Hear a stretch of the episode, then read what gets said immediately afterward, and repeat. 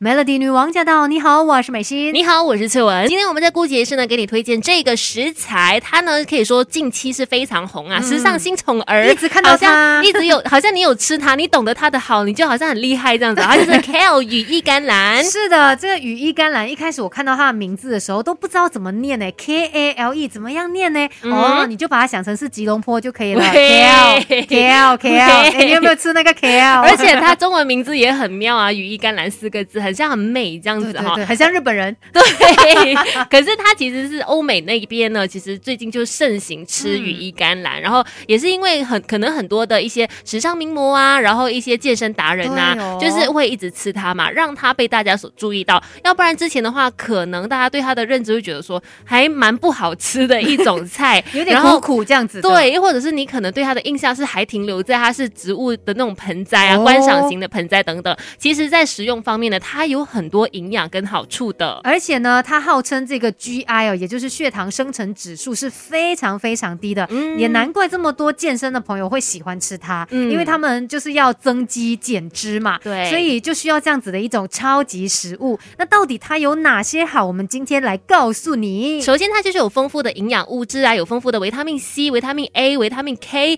B one、B two、B three、铁、磷、钙等等的物质哦。同时呢，它也含有非常非常少的脂。房嘛，所以被称为低热量高营养的食物。再来呢，这个羽衣甘蓝跟其他的绿叶蔬菜一样，嗯，是富含抗氧化剂的，包括有贝塔胡萝卜素、维他命 C，还有各种的黄酮啊，还有多酚，是可以保护我们的心脏、降血压、抗炎、抗病毒、抗癌等等的效果。再来呢，羽衣甘蓝也被很多人广为所知的，就是它能够降低胆固醇哦。等一下继续跟你聊这世界的大事小事新鲜事，让我们帮你 Melody 姑解一世，Melody 女王驾到。你好，我是美心。你好，我是翠文。今天在姑姐一世一起来跟你说一说羽衣甘蓝，也就是 Kale 的这个好处。是的，接下来要讲到呢，就是它的这个降低胆固醇的作用了。羽衣甘蓝它含有能够结合胆汁酸，还有降低体内胆固醇水平的物质，所以在于降低胆固醇和甚至一些心脏病的这个好处上面呢，有很大的功效。再来呢，它富含维生素 K one，而且羽衣甘蓝可以算是世界上这个维生素 K one 最好的来源之。之一哦，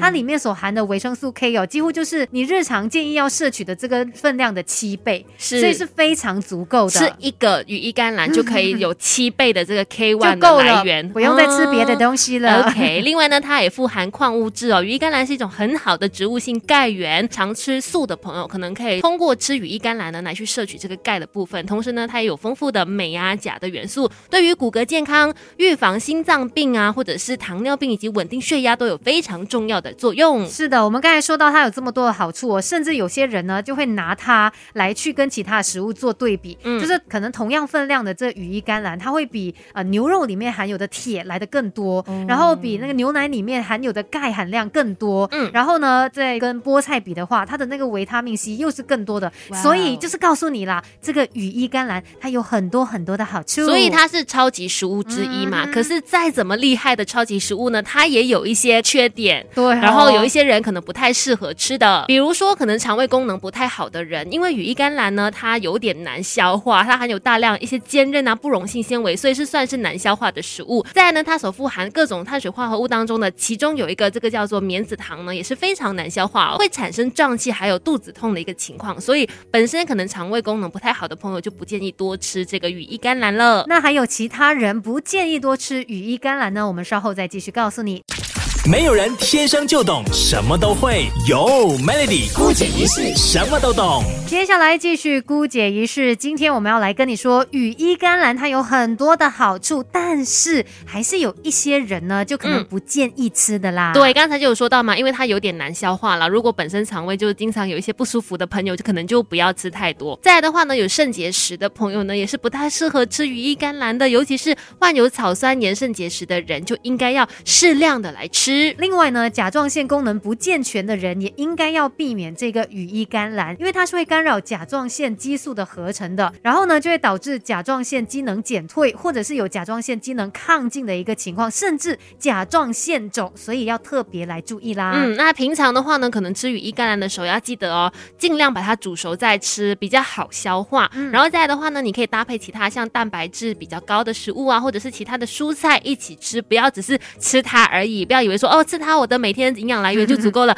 当然不是的，我们还是要饮食均衡。那今天呢，也要来给你推荐一道跟羽衣甘蓝有关的食谱啦。我们一起来做羽衣甘蓝煎饼。呀，这个看起来呢，其实就很像一个披萨，只不过它的那个 ingredient 材料的部分呢，就有羽衣甘蓝，请你准备四十克，再来还有棋子五克，呃，另外呢还有那个小朋友很喜欢吃的加工粒玉米粒，对，玉米粒三十克。那煎饼的部分呢，就准备一百五十克的中筋面粉，然后需要两百五十毫升的水，另外玉蜀黍粉两茶匙，半茶匙的盐，还有一茶匙的油，就把它做成这个面饼糊。对，我觉得非常适合家里面哦，大人带着小孩一起来做。首先呢，就是要洗干净羽衣甘蓝啦，因为羽衣甘蓝其实它真的很容易残留一些农药，对，它其实蛮容易藏农药的，所以一定要把它洗干净哦。然后呢，记得把它穿烫一到两分钟，再捞起来沥水，再把它切细。然后呢，就把面粉糊的材料给搅拌均匀哦。接着就把我们已经切好的这个羽衣甘蓝呐，还有这个加工粒以及这个枸杞子都放到里面去搅拌。是的，接着呢就把这个面糊呢倒进锅子里面铺平，